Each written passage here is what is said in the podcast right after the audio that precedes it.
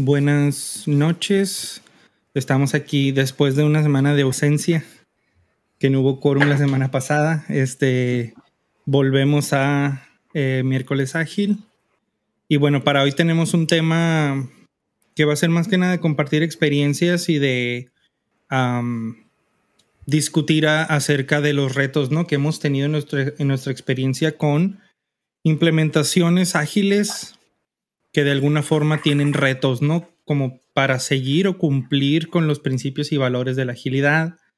Eh, les queremos compartir algo de lo que hemos nosotros experimentado en ese sentido, como para que también la audiencia tenga una idea de, bueno, si se enfrentan con algo similar, si, si ven alguno de estos síntomas en su entorno, pues saber que hay cosas por mejorar, ¿no? Entonces, el día de hoy estoy con Diógenes y con Pavel. Entonces, bueno, vamos a iniciar la conversación acerca de lo que se le llama el, el Water Agile Fall, ¿no? O, o, este tipo de agilidad en la que siguen arraigados ciertos principios o ciertas prácticas de una entrega más más apegada al waterfall.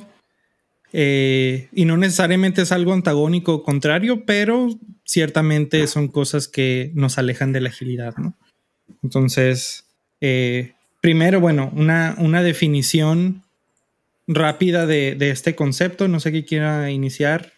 Diógenes, por ejemplo. Bueno, eh, le, llamamos, internamente le llamamos Agile Fall porque eh, hablábamos de una metodología ágil que está encapsulada dentro de una etapa de planeación una etapa de entrega. La primera vez que yo me topo con eso, un cringe así, este, se me retorció mi agilista, así como que me dio el telele, ¿no? Cuando me lo explica. Eh, sin embargo, veo la utilidad y veo el lugar que tiene ahora. Hoy yo voy a estar al lado del diablo hablando de, esta práctica. Eh, como todo lo que hemos visto, depende, eh, depende de, qué situación estás. He visto en empresas de consultoría, eh, cuando tienes clientes que no están acostumbrados a trabajar en ágil y aún no trabajan en ágil, es difícil entrar un bid para ganar un proyecto. Entonces, tus clientes están acostumbrados a la metodología tradicional, donde tienes una etapa de requerimientos, se va al equipo, regresa a hacer entregas. Yo veo en ese lugar que tienes unidad de una metodología Water Agile donde dentro de la, parte ágil o iterativa construyes e invitas al cliente y lo sientas en tus demos y lo participe más allá de lo, de lo normal y es lo veo como una manera de entrar con un cliente a una eh, empresa que no está acostumbrada a ser ágil y el shock cultural vaciado, al, punto que ni siquiera lo sugieres, simplemente dices, oye, yo trabajo los proyectos de, manera diferente o estas partes que te van a ser muy familiares, ¿no? Entonces, ese es el lugar en el cual le da este tipo de metodologías. Eh, creo cuando no le, no le veo sentido a este tipo de metodologías? Cuando manejas proyectos internos, cuando estás dentro de tu profesión, eh, con un mismo equipo, con un mismo proyecto, con un mismo producto, trabajando de manera iterativa, ahí no le veo tanto meter etapas de planeación y, y, y, y, demás, sino vas manteniendo tu, backlog y, tu más allá de tener etapas de entrega de grandes funcionalidades, iteraciones. Entonces, creo que yo así lo defino, ¿no? Eh, ¿Cómo es con artículos del PIA al principio y al final de la entrega? ¿Por qué? Porque tienes una necesidad de un cliente que no está preparado para, para un contrato o para una metodología ágil completamente. ¿no?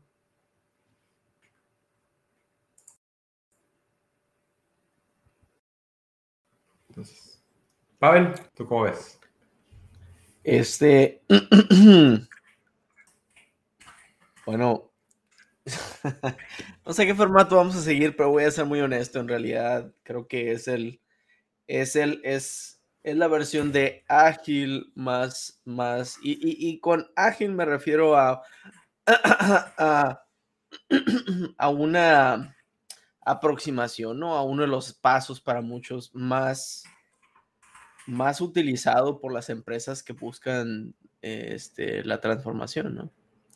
Y, no, y no voy a ir solamente a la, y en mi opinión, no quiero quedarme solo con la, con la definición que estoy de acuerdo con la que tienes, eh, dijo, o la que diste, sino con la mentalidad que acompaña este, este framework, ¿no?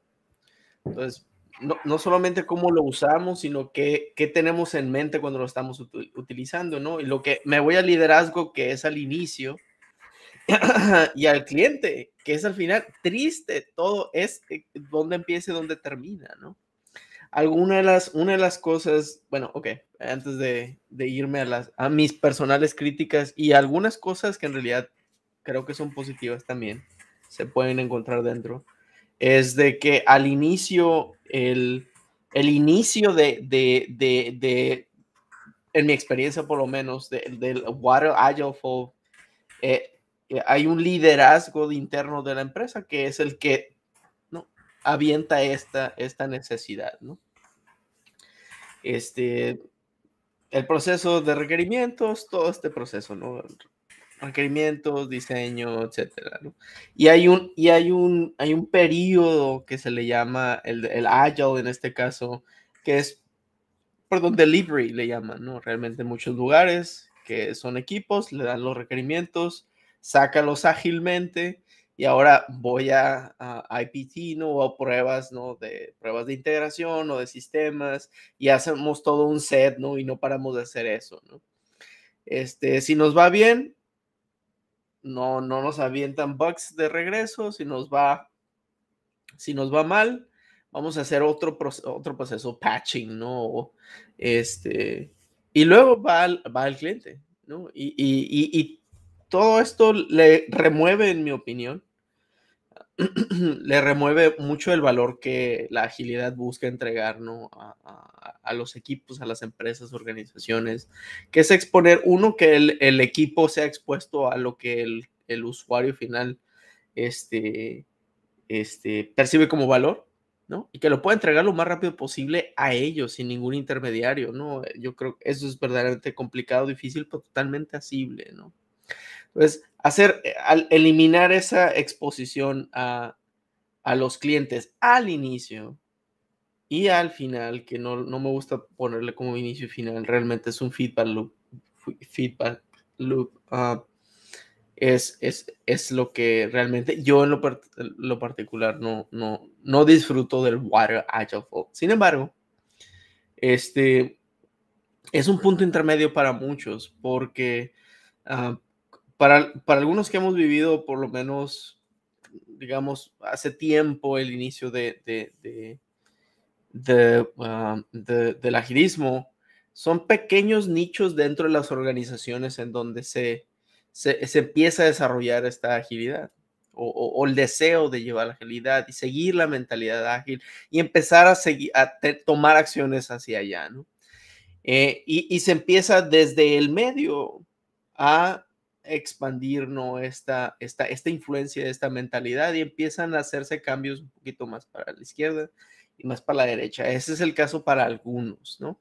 Que no, no fueron empoderados o no tuvieron la, el acceso a poder integrar, ¿no? Este, todo el, el, el value uh, workflow eh, para mí ese es el valor en ese caso, ¿no? De, de, de Agile Water, no, Water Agile Flow, ¿no? Que es, permite crear estos inicios de, de agilidad, madurar esos, esos inicios mientras tengan eh, el, el espacio, ¿no?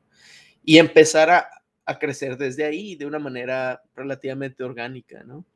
Este, y, y, con apoyo de otros, ¿no? Y bueno, le, le cedo la palabra, ya me estoy echando un, un speech, la paso al Cabanillas a ver qué, qué tiene en mente. Sí, yo creo que hay, hay lugar para todo, ¿no? En, en, en, la industria. Pero al menos yo, y creo que en todo este tiempo he mostrado más esa tendencia a decir, pues, e, este tipo de implementaciones sigue siendo desperdicio, ¿no? Y el desperdicio hay que tratar de eliminarlo. Entonces, mientras como dice Pavel, eh, puede ser necesario para introducir agilidad de alguna manera y después expandirla hacia un extremo y a otro de, de este flujo de, de, entrega, pues al mismo tiempo está esta, este cuestionamiento de, oye, pues si ya alguien en la organización sabe que no es lo óptimo, ¿por qué no vamos por lo, por lo óptimo, ¿no? ¿Por qué no apostamos desde el día uno por el hecho de experimentar constantemente, eh, de tratar de tener toda esta instrumentación alrededor de los deployments, del development y demás, hablando concretamente del software desde el día uno para pues para acercarnos más, ¿no? Hacia un estado como un poco más real de, de agilidad. Sin embargo, sí coincido también en que está este factor humano, ¿no? En donde necesitamos como esa, sobre todo si ya hay una, organización que está acostumbrada a hacer las cosas de cierta manera, pues un cambio radical generalmente es difícil de, de manejar, ¿no? En, en, en, todos, en todas sus aristas. Es decir, desde la gente que ejecute el trabajo como desarrolladores, como testers, como los mismos eh, project program managers, scrum masters, hasta el liderazgo, ¿no? Eh, entonces creo que se requiere cierto nivel de experiencia ya dentro del equipo como para ir un poco más agresivo eh, hacia, hacia esa apuesta. ¿Es necesario? No lo sé. No sé si, no sé qué si tenemos más valor haciéndolo de esa manera gradual o simple y sencillamente diciendo vamos por todas las canicas desde el día uno. Sobre todo, por ejemplo, en, en el caso de las startups, ¿no? Que las startups no tienen todo este tiempo, digamos, tienen recursos ilimitados, perdón, tienen recursos limitados, tienen dinero limitado y si no se apuran, pues va, va, a surgir competencia que les va a ganar el mercado, ¿no? Entonces, ¿qué tanto tiempo o qué tanta oportunidad tienen ese tipo de organizaciones, por ejemplo, para tener un modelo así, de decir, bueno, planeo primero y veo más o menos qué es lo que voy a entregar y una vez en el periodo de, de implementación es en donde empiezo a iterar y experimentar y demás.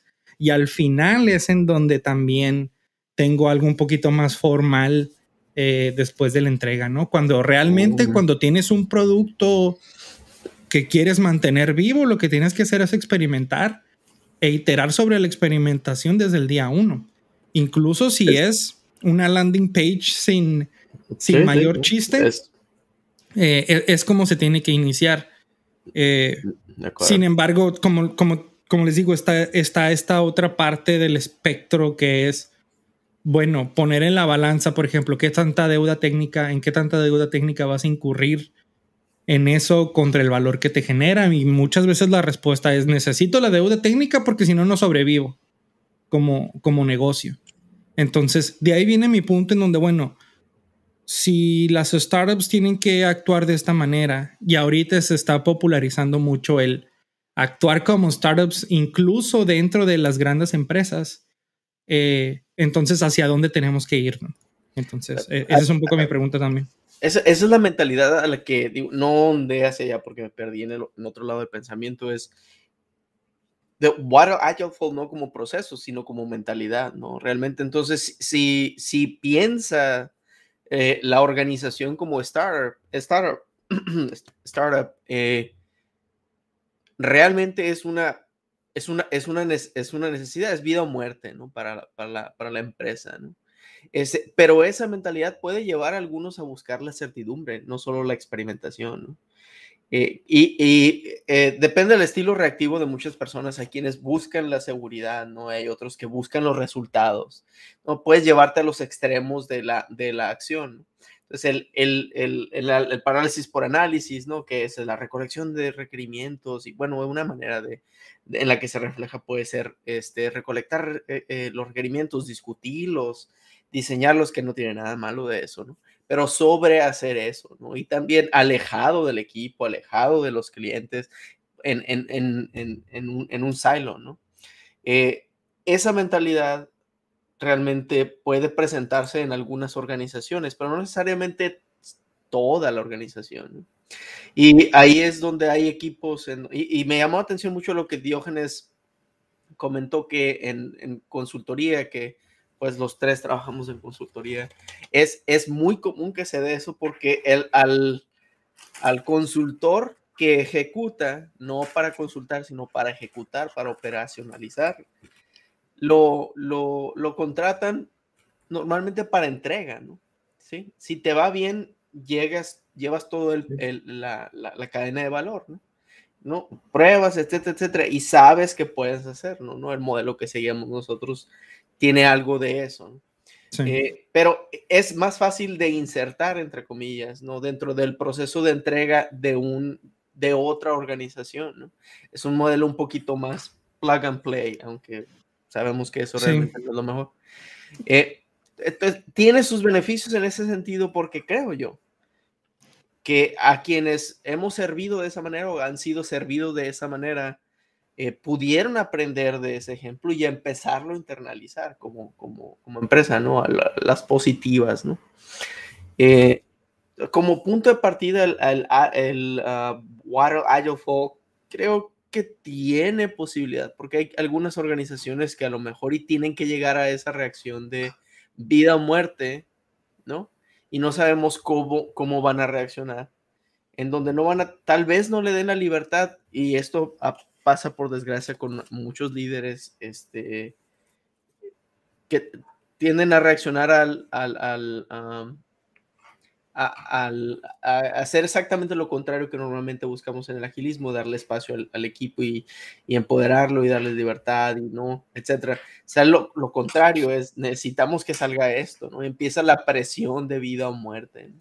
Pero ahí, por ejemplo, mencionabas algo que me hizo clic ahorita que mencionabas, por ejemplo, de requerimientos, ¿no?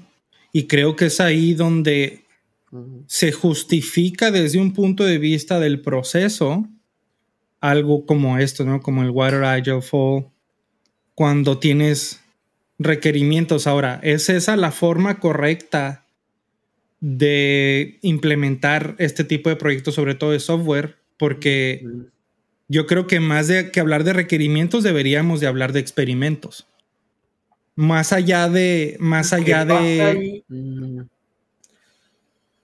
Eh, y estoy de acuerdo, pero eso aplica cuando ya tienes el permiso de hacer el experimento. Cuando, y regreso al ejemplo muy particular de consultoría. Cuando entras un proyecto y te dicen tienes tres, cuatro meses para entregar estos requerimientos y en esos tres, cuatro meses no van a haber no hay mucha flexibilidad de cambio, no hay mucha flexibilidad de cambiar eh, dirección. Eh, esos tres, cuatro meses tienes que entrar a trabajar rápido. Puede que aceptes un proyecto de esos, porque entonces empresas completamente ágiles dirían, ah, entonces yo no voy a, yo no voy a aplicar a ese tipo de, de proyectos, el tipo de clientes que quiero. Bueno, qué padre que tienes el éxito de, de elegir con quién no trabajar, ¿no? Tienen ese lujo. Pero cuando tienes que entrar con un cliente es la puerta de entrada. Las complicaciones que yo he visto con estos modelos es cuando el product no está, eh, no cliente, cuando es un proxy product owner. Cuando tienes ese product owner, toda la información se atrasa. Todo el, título, todo el, proceso se atrasa. ¿Por qué? Porque tienes un intermediario entre el equipo y el cliente, o el product owner en este caso. Eh, ¿Cuál era la, mejor práctica? Entrenar al cliente como product owner. ¿Cuál es eh, la problemática? Que tu product owner es un subject matter expert que día a día y si no está metido en el desarrollo de software ágil y aún es de la vieja escuela, el ¿por qué me molestas tanto? Ya te di los requerimientos. Yo ir operando, tengo que seguir dándole revenue a mis clientes. ¿Cuándo me entregas mi producto? Yo no necesito días, a mí nada más hablan para el demo. Y entran todas estas conversiones que pueden caer en malas prácticas.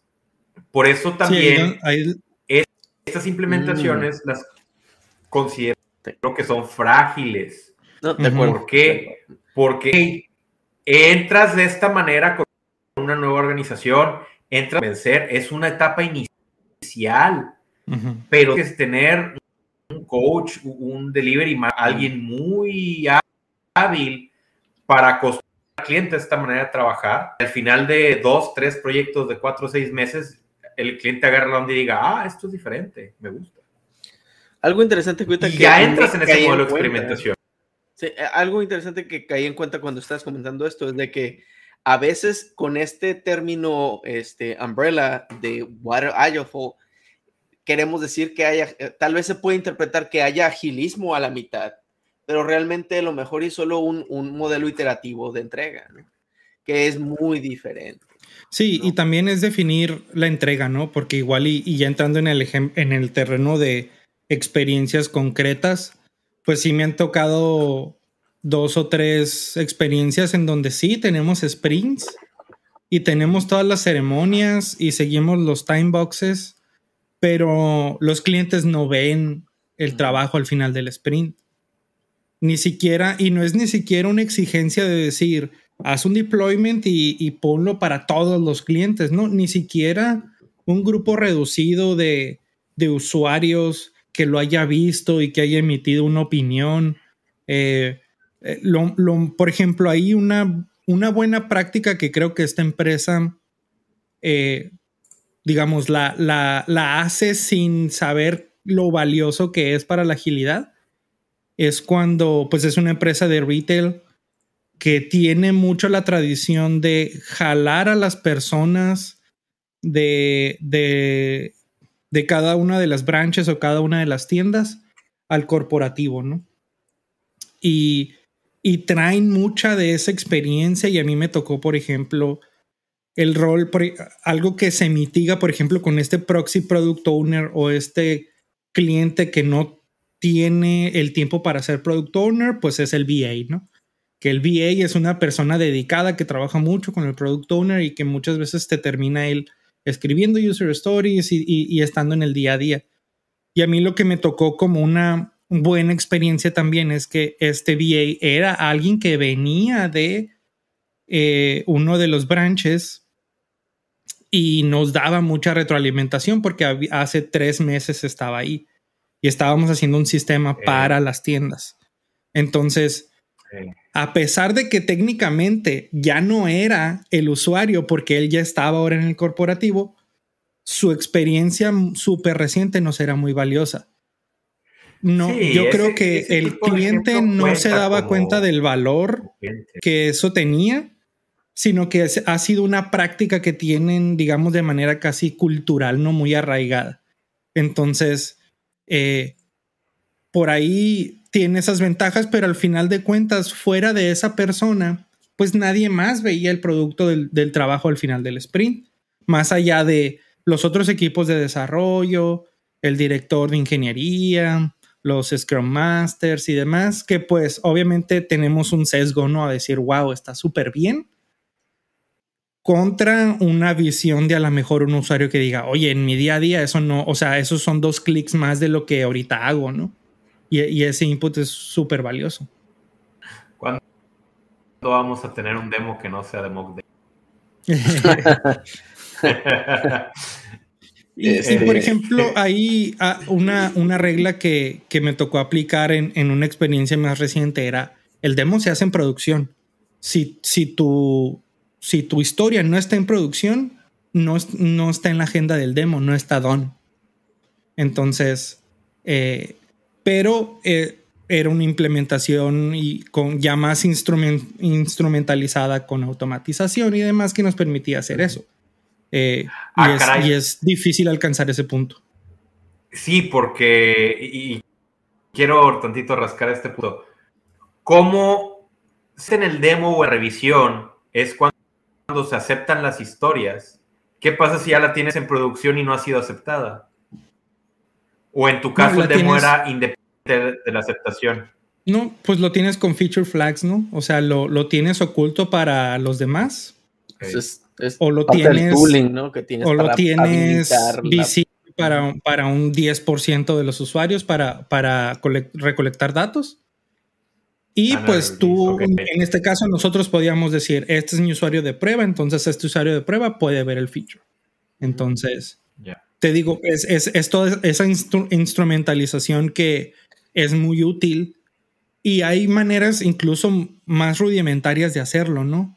Que para el propósito del experimento y para el propósito de revisar el trabajo, yo creo que es justificable hacer ese tipo de, de cosas siempre y cuando vayas y, y pagues esa deuda técnica eh, lo más pronto posible, ¿no? Otra razón por la bueno, cual y aquí visto, algo muy interesante. Eh, Manu, bueno.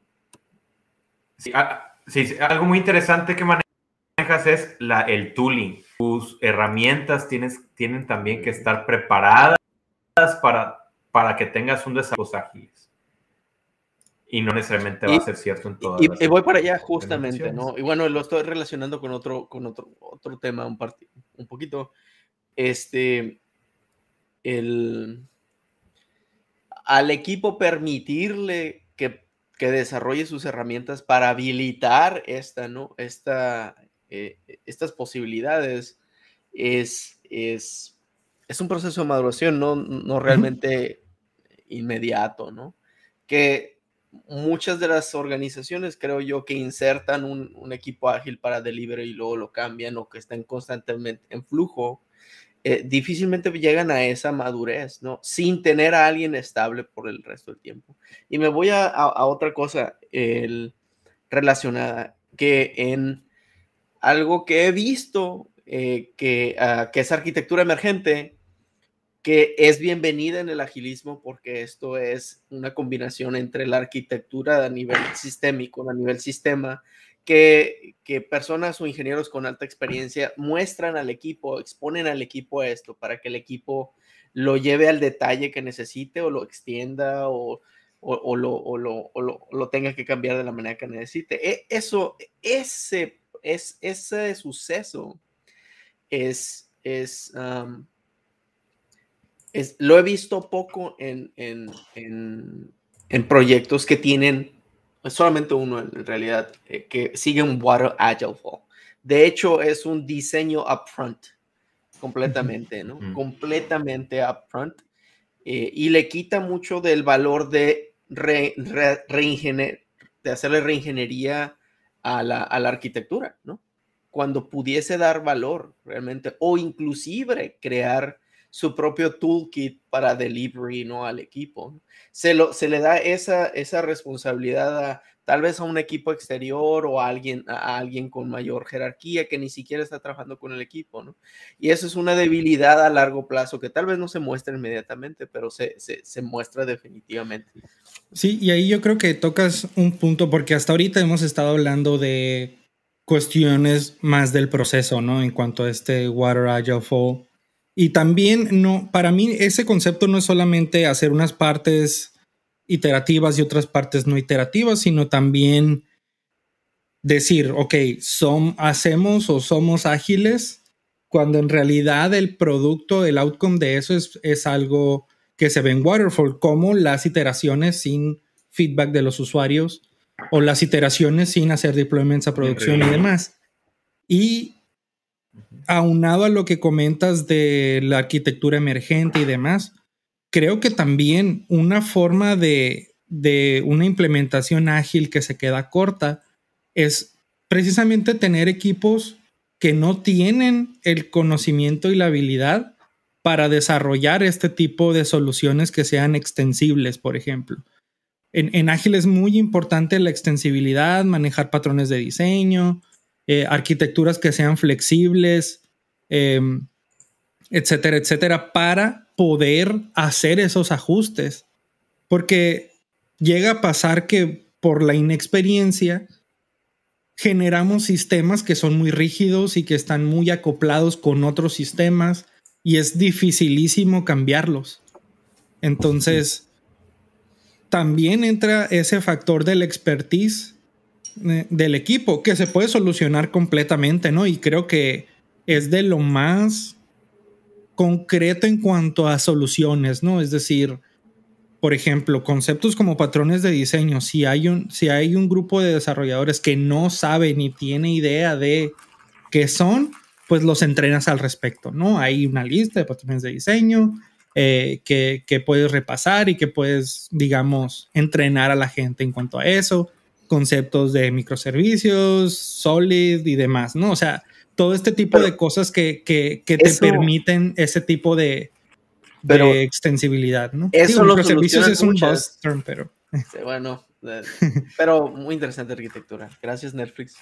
El, pero es esa necesidad que, que, creo que muchos alcanzan a ver después de cierto tiempo, lo alcanzan a reconocer, es solventada de maneras no necesariamente que apoyen el agilismo, ¿no? O, la, o empoderen al equipo o, lo, o le permitan crecer eh, internamente, ¿no? A veces le, ahí les va un líder, ¿no? Ahí les va un, no really manager, un, un, engineering manager o un solution architect que insertado en el equipo porque él sí sabe les va a decir cómo, ¿no?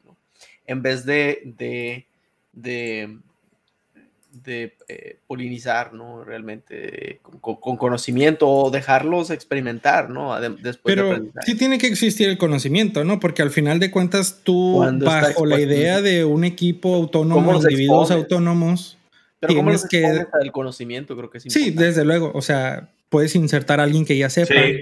Eh, y es a lo mejor la forma más efectiva que yo creo mandarles un training de tres días, porque salen del training y no hay nadie que guíe eh, la implementación de todo lo que vieron, ¿no? Que no necesariamente son cosas que aprendieron, son cosas que a lo mejor revisaron y les hicieron sentido, pero de ahí a que se pase a hacer una forma de trabajar, es una historia completamente distinta.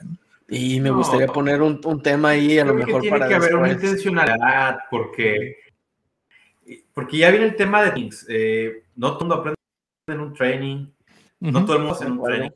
A muchos los mandas un training y son días de vacaciones pagados. Se van a tomar el café y a promover su propia marca, ¿no? Eh, tiene que haber una intencionalidad de la organización o del equipo. Vamos a hacer esto y ya que estás en el problema, ya que reconoces, ¿sabes qué? No sé qué hacer, en ti.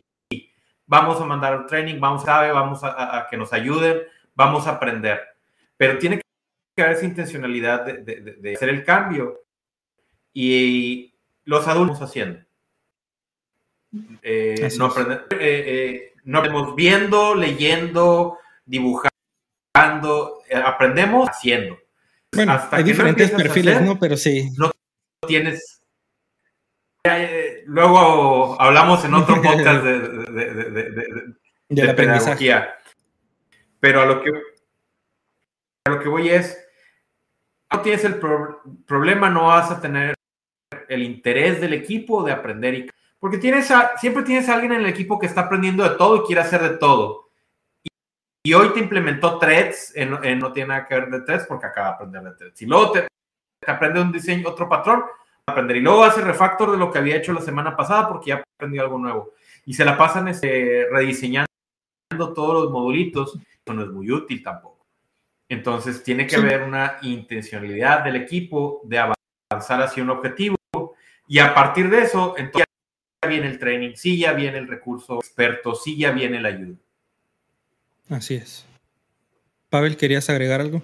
Sí, con, con intencionalidad, como mencionas, eh, hay algo, un concepto que por lo menos me, ha servido y me gusta trabajar con los equipos eh, que cocheo, es el, el introducir la plataforma y el desarrollo de la plataforma y los experimentos sobre tu plataforma de trabajo, o sea, tu tooling, como parte del producto, ¿no? Pues vas a tener historias, features de esto, ¿no?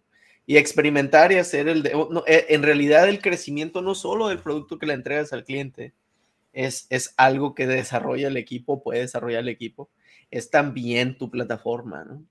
¿No? Así, tu proceso es parte de eso, inclusive, ¿no? Algunos lo, lo, lo, resuelven a través de, de, la retrospectiva e inclusive meten backlog, backlog, items a su, a, su, a su sprint o a su iteración o, al, o al modelo que siga, ¿no?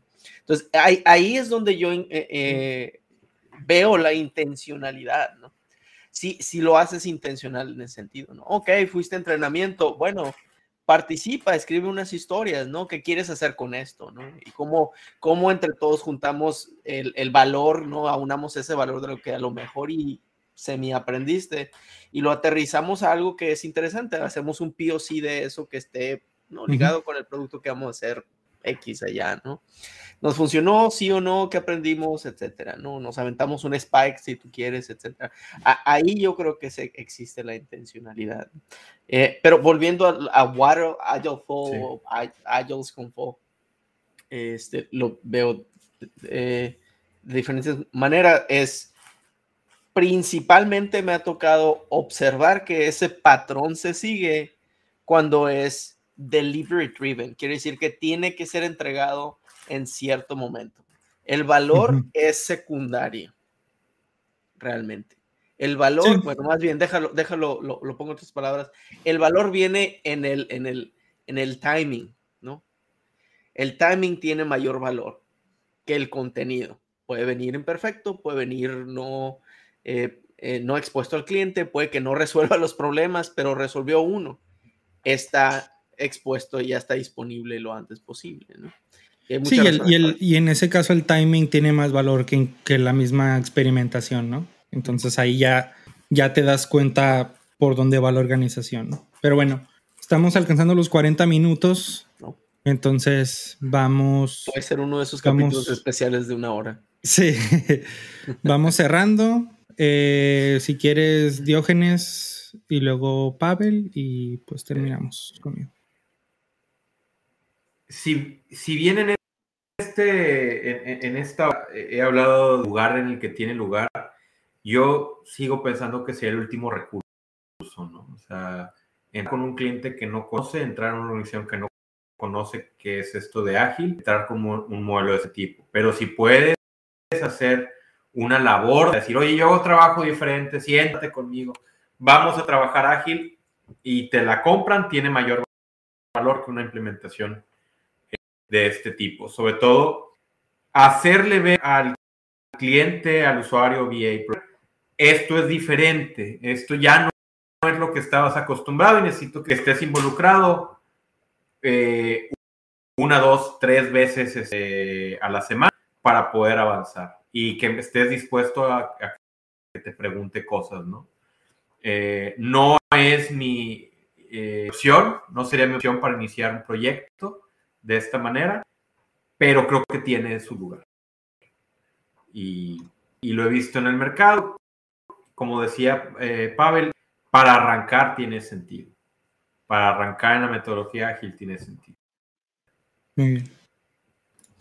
No, eh, yo normalmente veo el, el Agile, uh, Agile Waterfall, no, Water no, perdón. Este, más como un antipatrón. Sin embargo, muchos lo adoptan como una versión flexible, ¿no?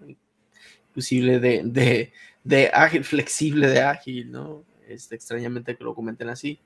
Eh, pero realmente lo que es flexible o lo que buscan que sea flexibilidad, en mi opinión, es que eh, es la recepción al cambio eh, el introducir el cambio ¿no? a una organización. Algunas están más preparadas para ellas que otras.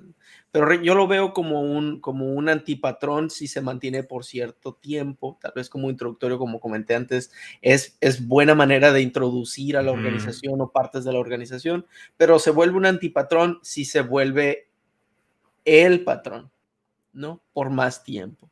Que sea aceptado como el estado prácticamente final de cambio. Eh, eh, yo creo que es realmente donde se pierde la oportunidad. Eh, y yo invitaría a quien sea que nos esté viendo o a quien sea que lo esté intentando que vaya más allá, que trate de abandonar este patrón, experimentando y aprendiendo, los va a llevar a un diferente lugar y pensamos que es uno mejor.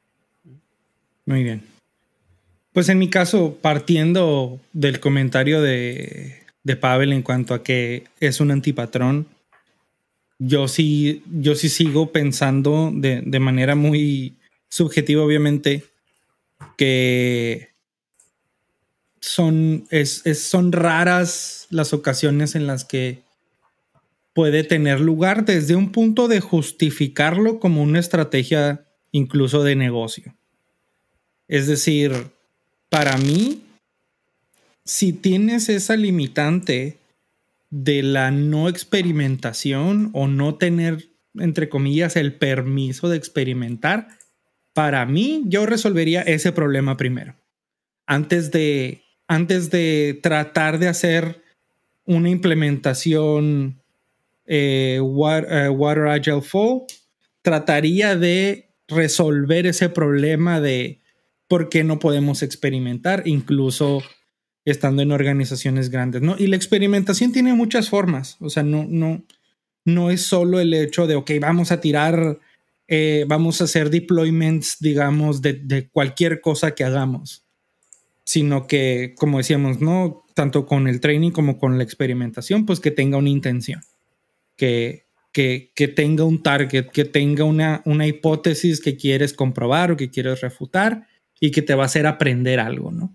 Y, algo que discutíamos muy al principio de, los episodios, incluso con Fer, que se le quedó muy, muy marcado, que es que para mí ese principio de, del working software como la única medida de, de progreso, para mí ya estamos en un punto en donde, en donde deberíamos sustituir eso por el aprendizaje validado.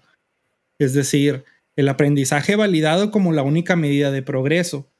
¿Por qué? Porque tú puedes experimentar y aprender, como decía, con una landing page que no tenga mucha funcionalidad, pero si recopila los datos que necesitas para confirmar o refutar tu hipótesis, eso es lo que tiene el valor. Entonces, para mí, eso es un casi un prerequisito, ¿no? Resolver ese problema antes de tratar de hacer una implementación semi-ágil. Entonces, me quedo ahí. Yo sé que hay contextos y hay cosas que salen de nuestro control, pero para mí eso, eso debería ser hacia, hacia donde deberíamos de apuntar. Eh, y bueno, sin más, yo creo que pues muy interesante la, la discusión, pero pues por hoy hemos terminado. pueden ir en paz. Buenas noches. No, no,